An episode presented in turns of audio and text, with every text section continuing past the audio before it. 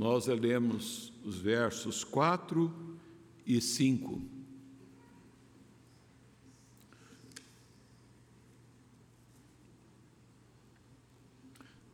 Você também aí pode abrir a sua Bíblia, 1 Tessalonicenses, versos 4 e 5.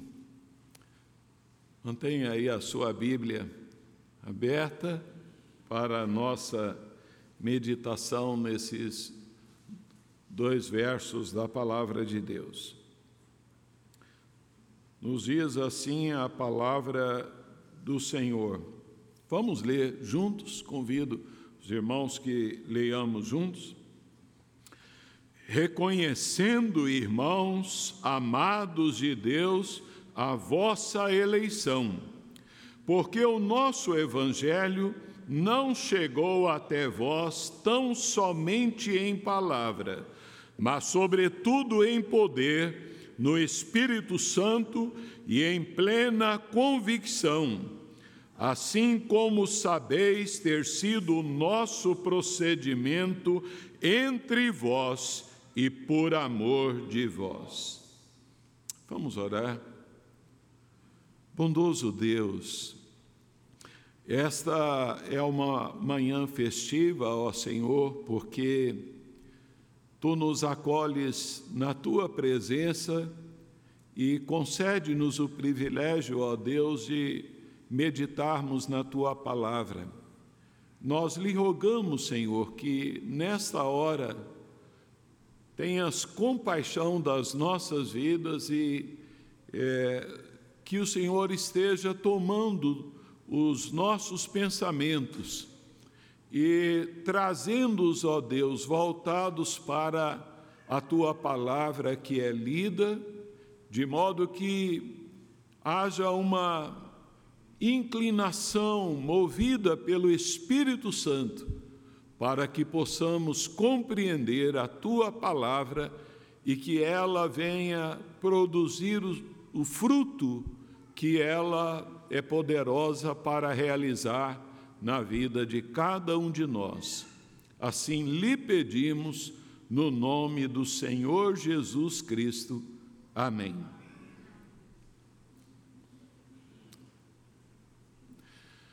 Queridos, é,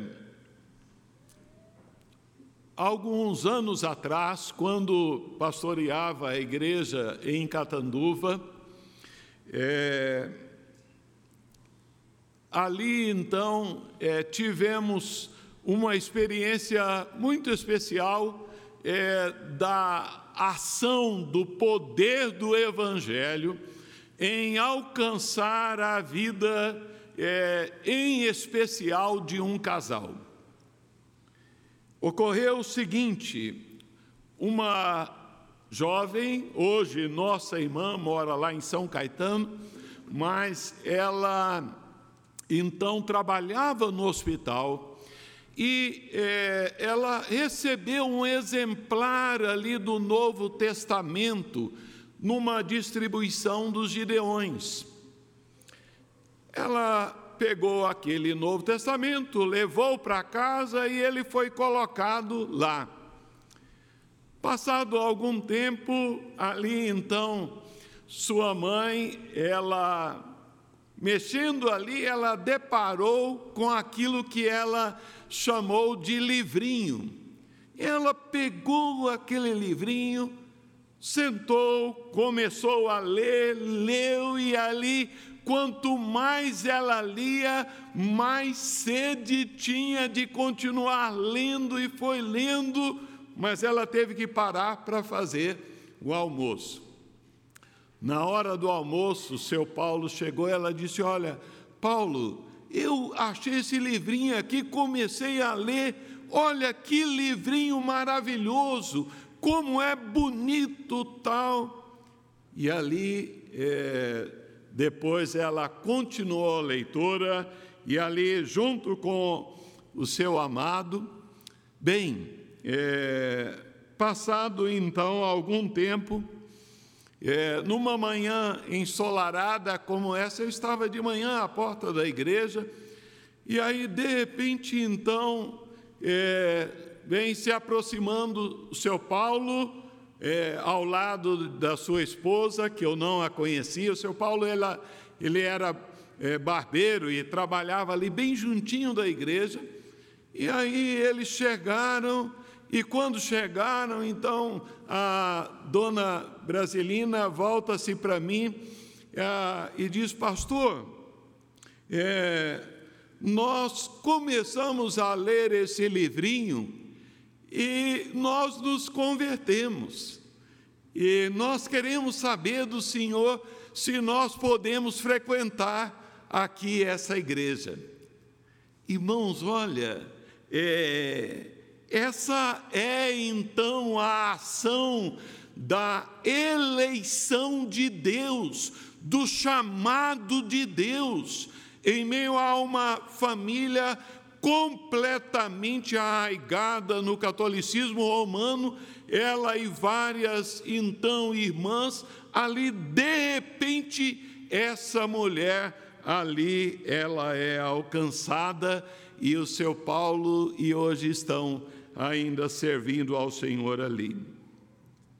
Nós já refletimos no verso anterior em que o apóstolo Paulo fala dos sinais ali cardeais da salvação, quando ele então menciona é, acerca da fé, da esperança e do amor ali presentes na vida daqueles irmãos.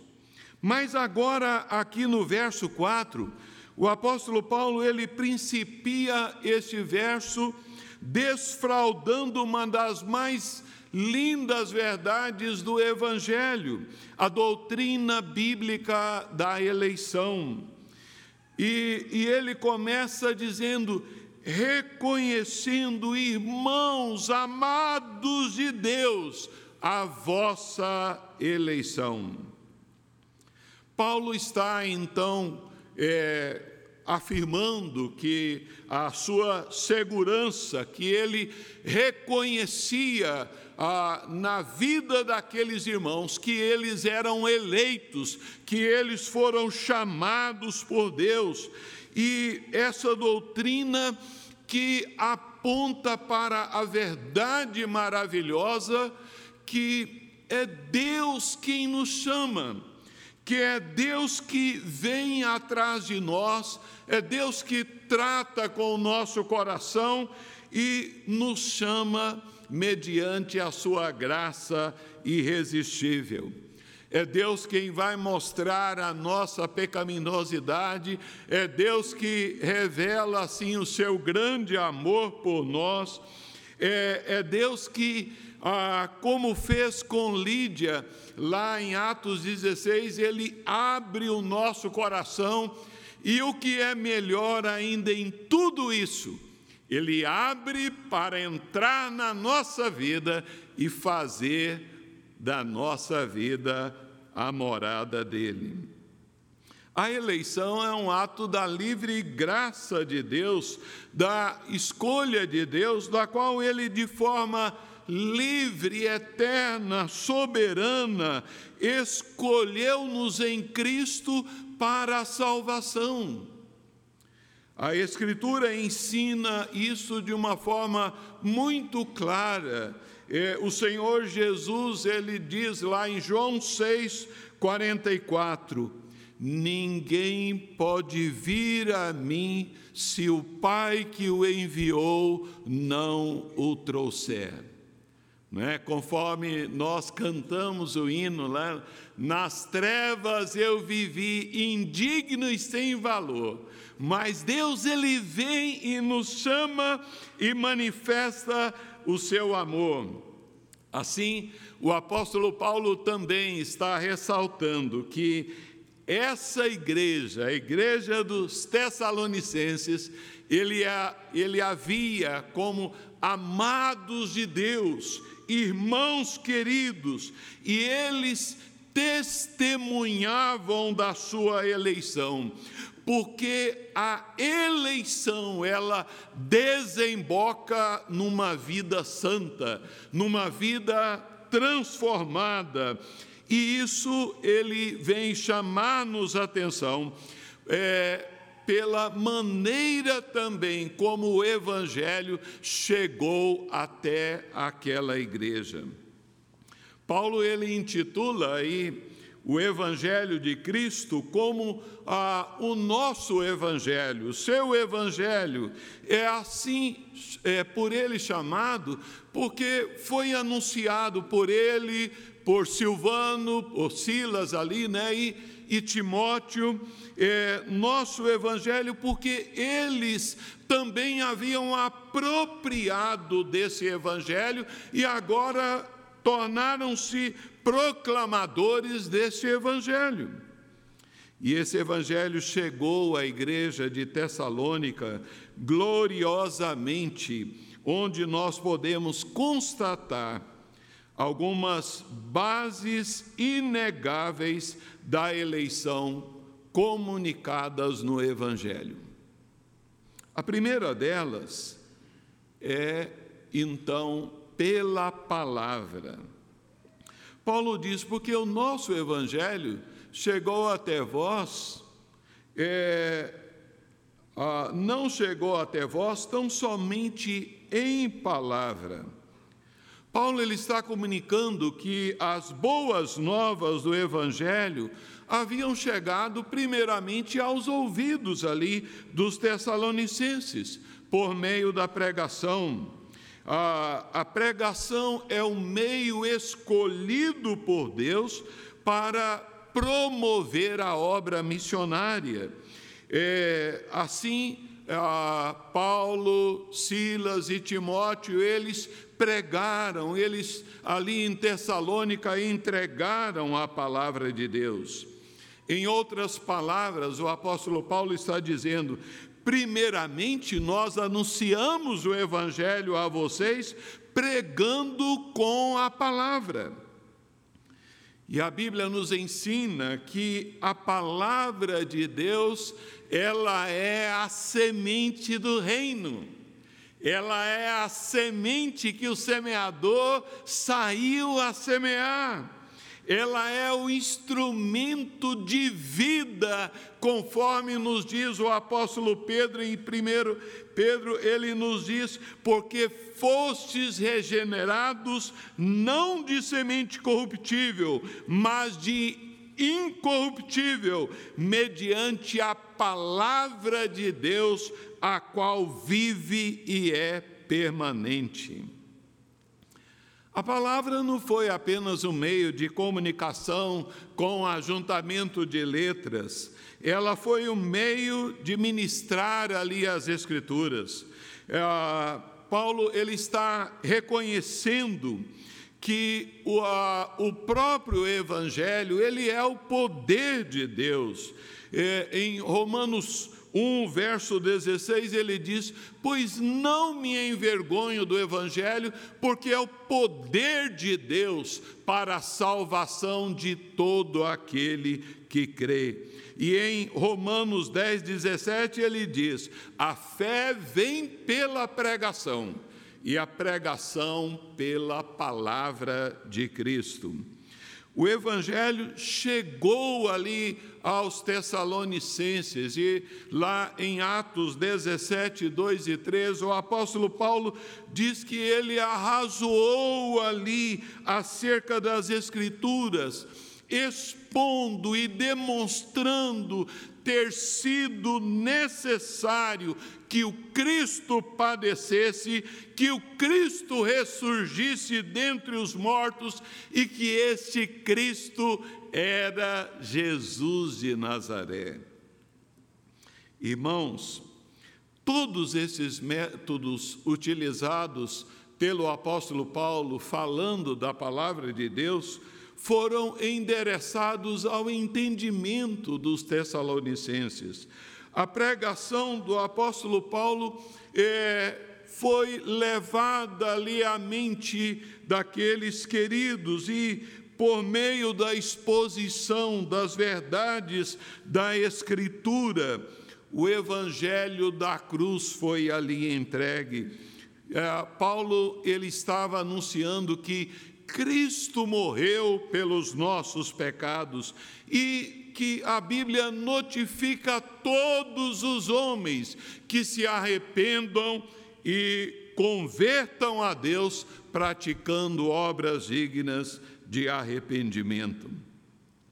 O conteúdo do Evangelho, a palavra que foi entregue, era o Evangelho puro, era a boa nova é, centrada na pessoa de Jesus e na sua obra. Não havia mistura, não havia astúcia de palavras e métodos. Lamentavelmente, hoje em dia, muitos que estão ali a pregar o Evangelho é, facilitam as conversões, é, não insistem na necessidade de arrependimento, de mudança de vida, de transformação de caráter. Não foi esse o evangelho entregue através do apóstolo Paulo. A palavra de Deus, é, ela veio para transformar a vida daqueles irmãos. Mas uma outra base da eleição comunicada no Evangelho é que a, esse Evangelho veio, sobretudo, no poder de Deus, a, no poder do Espírito Santo. A mensagem do Evangelho chegou ali aos Tessalonicenses não apenas com o conteúdo profético do Antigo Testamento, não apenas a, a, exposição da história do nascimento, da vida e da morte de, e ressurreição do Senhor Jesus, mas ela veio a, com poder. A, a palavra utilizada aqui é dinamis, de onde eh, se translitera a palavra dinamite. É, é uma palavra que a Bíblia usa para denotar a energia divina, a força do próprio Deus. O Evangelho, então, é o poder de Deus que trabalha no coração do homem.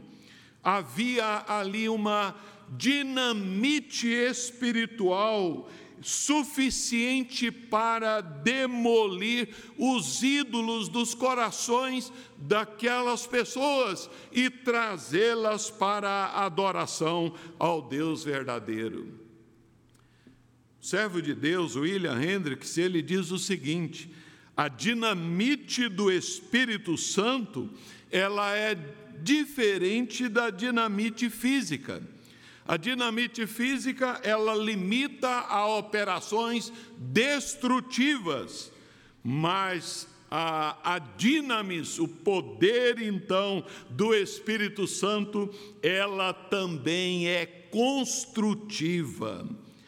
Porque o Evangelho ah, havia chegado então, e ali é, a, aqueles queridos, não apenas ah, em palavras, mas em poder e no Espírito Santo. É através do Espírito Santo, é no poder do Espírito Santo, ele é o agente de toda convicção de pecado.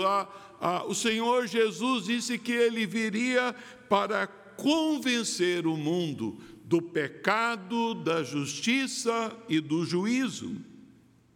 De modo que ah, esse mesmo Espírito Santo é ele também o Criador e, e o implantador de novas virtudes no coração do povo de Deus, dos eleitos de Deus. Virtudes estas designadas em Gálatas como o fruto do Espírito Santo. Ele é o nosso mestre interior, ele que trabalha no nosso coração, na nossa mente, e é por isso que Paulo ele fala que nós devemos ser cautelosos, ele diz: não entristeçais o Espírito Santo, no qual fostes selados para o dia da redenção. O Espírito Santo ele é o agente da persuasão, do convencimento, do quebrantamento. E o apóstolo Paulo dependia plenamente da ação do Espírito Santo, não apenas através dele, mas acima de tudo na vida dos seus ouvintes. Em 1 Coríntios, capítulo 2, versos 4 e 5, Paulo diz: aquela igreja, a minha palavra e a minha pregação não consistiram em linguagem persuasiva de sabedoria, mas em demonstração do Espírito e poder, para que a vossa fé não se apoiasse em sabedoria humana, e sim no poder de Deus. O apóstolo Paulo usa os melhores métodos ah, e ele se esmerava na entrega da mensagem do Evangelho, mas acima de tudo ele confiava plenamente na operação do Espírito Santo para interiorizar na vida das pessoas a, a semente do Evangelho. A salvação daqueles irmãos não foi algo simplesmente uma experiência emocional, foi uma operação inequívoca, claríssima do Espírito Santo agindo nos seus corações. Mas é, Paulo ele continua aí dizendo que o Evangelho não chegou tão somente em palavras, mas, em, mas sobretudo em poder no Espírito Santo, e ele diz em plena convicção. Plena convicção aqui é, é uma certeza absoluta que o Espírito Santo dá. A, a palavra convicção, ela já é intensiva mas ele acrescenta aqui, então, em plena, como é, uma ousada convicção. É, nesta pa palavra aqui, o apóstolo Paulo tinha em mente que ele e os seus companheiros, eles estavam entregando a mensagem do Evangelho, a mensagem pura do Evangelho, a mensagem que tinha um poder por ela própria para transformar a vida daquelas pessoas na cidade de Tessalônica. William Hendrickson, ele diz que a convicção é um efeito imediato da presença e do poder do Espírito Santo, tanto na vida dos embaixadores quanto na vida dos ouvintes. À medida que pregavam a palavra de Deus, a convicção era ali estabelecida. E um dos príncipes do, da pregação do Evangelho, Martin Lloyd Jones, ele é, diz que ah, ninguém pode ser cheio do Espírito Santo sem saber o que está acontecendo. Esse enchimento propicia clareza no pensamento, clareza e facilidade de expressão, um profundo senso de autoridade e confiança no Evangelho do Senhor Jesus. Essa convicção, ela, ela foi ali não apenas colocada pelos missionários, mas ela foi também apropriada, compartilhada por aqueles irmãos lá da igreja de Tessalônica. E por fim, o apóstolo Paulo diz: Mas o nosso evangelho chegou até vós em palavra, sobretudo em poder, em plena convicção e ele diz: E como sabeis ter sido o nosso procedimento entre vós e por amor de vós. A postura, a, o procedimento de Paulo, Silas e Timóteo, a, a forma como eles haviam vivido a, aquele tempo, aqueles dias lá na cidade de Tessalônica, havia testemunhado como luz que brilhava, como sal que dava ali sabor, de maneira que o Evangelho chegou a, até eles através então ah, também de gente de carne e osso, através do exemplo de comportamento, ah, o, o nosso é, a, o, o nosso comportamento, o nosso estilo de vida, ele é então muito importante na comunicação do Evangelho. Paulo, é, ele está convidando aqueles irmãos de Tessalônica a que relembrassem que ele e seus companheiros haviam tido uma conduta sempre inspirada no amor e no interesse pelo bem-estar deles. A conduta deles lhes falava. Os crentes de Tessalônica podiam ver na vida daqueles servos de Deus a modelos, de modo que no procedimento de Paulo, Silas e Timóteo, eles viram a beleza do Evangelho Salvador do Senhor Jesus Cristo. Esses missionários, eles pregavam aos ouvidos, mas eles pregavam também aos olhos.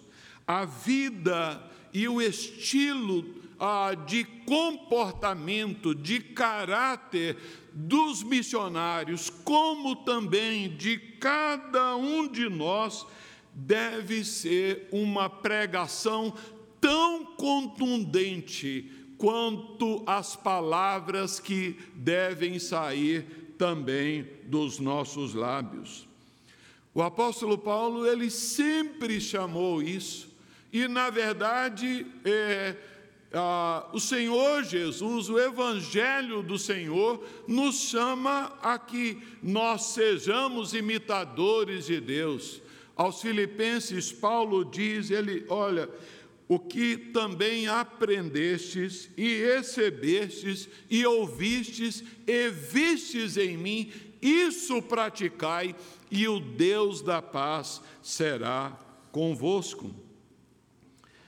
De modo que essas bases inegáveis da eleição, presentes ali eh, na comunidade de Tessalônica, elas também ah, foram comunicadas a mim e a vocês, irmãos. É, o Evangelho também chegou a nós por palavra, chegou então pelo poder do Espírito Santo, chegou em plena convicção como Paulo diz, olha, eu não me envergonho do Evangelho, porque é o poder de Deus para a salvação de todo aquele que crê. Mas chegou pelo, pela postura, pelo procedimento dos missionários, de modo que é, nós vemos que o apóstolo Paulo, ele está aqui lembrando-nos que a eleição ela precisa ser confirmada na vida de cada um de nós. Nenhum crente ele pode ter assegurada a sua eleição sem evidenciar caráter da nova vida em Cristo Jesus. A eleição ela deve conduzir a uma mudança de coração, ela deve conduzir então a, a, um abandono do pecado, ela deve conduzir a uma vida que aspira por santidade, por transformação é, interior e, e de comportamento na vida de cada um de nós. Como é que Paulo sabia? Ele diz: Olha, reconhecendo, irmãos, a vossa eleição. Como é que era que Paulo sabia? Pelas transformações, pelas vidas que foram transformadas pelo poder do Evangelho. De modo que nós notamos, desde o início desta carta, o apóstolo Paulo, ali então, contemplando com alegria a, ali a graça de Deus na vida daqueles irmãos de Tessalônica, a, acerca da operosidade da sua fé, da abnegação do vosso amor, da firmeza da esperança deles em Cristo Jesus como seu Salvador. Assim também, queridos, é o que Deus é, está então ah, produzindo em nós.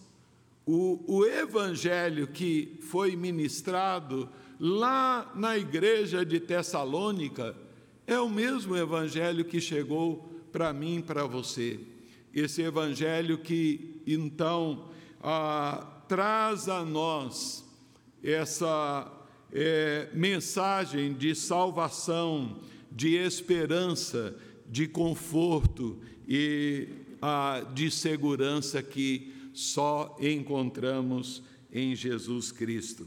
Que Deus assim nos abençoe e que compreendamos, é porque esse Evangelho chegou até nós, que nós podemos nos aproximar dessa mesa e assim participarmos dela em a obediência à palavra do Senhor Jesus.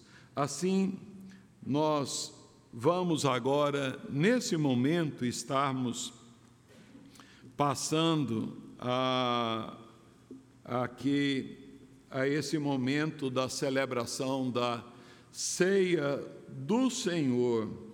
E nós queremos convidar os presbíteros aqui presentes que então é, venham para tomar assento aqui conosco nesse momento.